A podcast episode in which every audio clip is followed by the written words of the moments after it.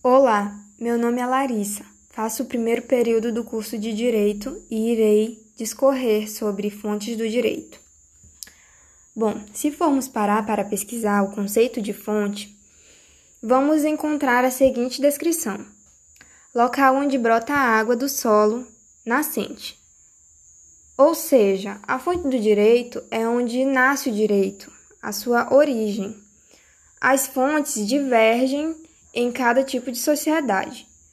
Na sociedade tradicional, as fontes derivam dos costumes, que são a repetição de comportamentos.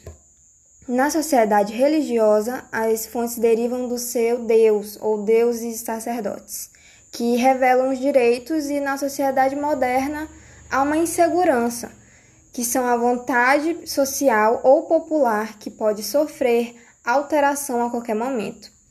Existem duas fontes no direito, que são as materiais e as formais.